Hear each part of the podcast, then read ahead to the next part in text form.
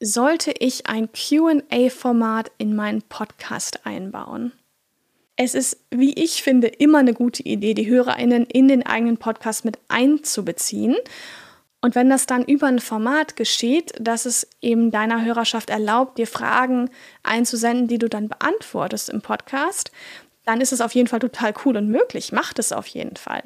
Du kannst hier auf die Kommunikationswege E-Mail oder SMS oder auch Sprachnachricht zurückgreifen.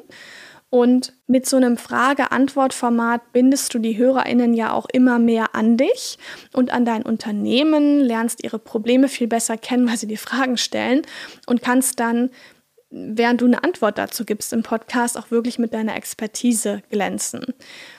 Deswegen fordere deine HörerInnen auch mal im Podcast auf, dir eine Frage einzusenden. Und das können sie dann per E-Mail machen, wie ich schon sagte, per Sprachnachricht, zum Beispiel über das Tool Speakpipe, was ich dir verlinke in den Show Notes, oder auch einfach an deine Handynummer schicken. Ne?